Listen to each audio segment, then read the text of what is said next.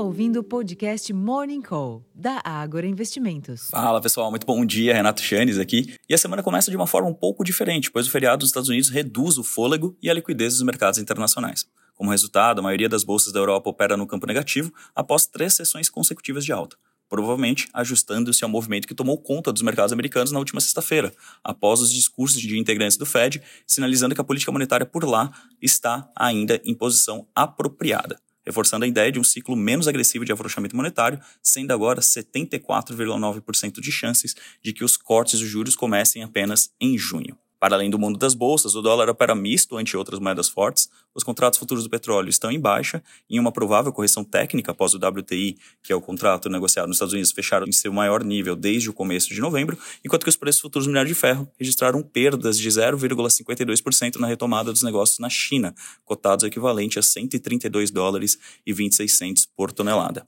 Sem um forte referencial externo, os ativos locais tendem também a mostrar menor liquidez e podem oscilar mais perto da estabilidade, especialmente se considerarmos a agenda doméstica de indicadores mais fraca, revertendo as atenções da semana para as movimentações no Congresso. Em termos de agenda, aqui no Brasil, a agenda local traz o IBCBR de dezembro às 9 horas da manhã e o monitor do PIB de dezembro às 10 e 15 para o dado de atividade, espera-se alta de 0,8% em dezembro e de 2,3% no acumulado de 2023, segundo projeções de mercado. Amanhã tem o relatório Focus e na sexta-feira tem sondagem do consumidor da FGV e a ANEL define a bandeira tarifária de energia elétrica. Nos Estados Unidos, destaque para a ata da última reunião de política monetária do Federal Reserve, na quarta-feira, no mesmo dia de um discurso da diretora da instituição, Michelle Bauman. Na quinta-feira serão divulgados os índices de gerente de compras, os PMIs, além de vários discursos de dirigentes do FED.